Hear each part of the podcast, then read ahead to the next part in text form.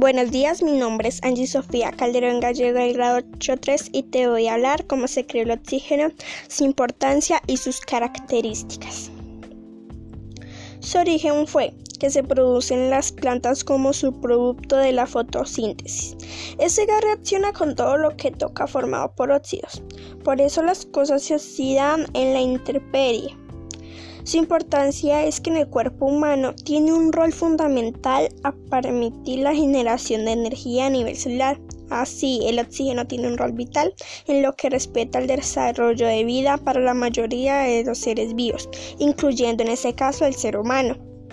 Sus características que en las condiciones normales en el oxígeno en un gas incloro, inodoro e insípido se condensa en un líquido azul claro. El oxígeno es parte de un pequeño grupo de gases ligeramente paramagnéticos y en el más paramagnético de este grupo, el oxígeno líquido también ligeramente paramagnético.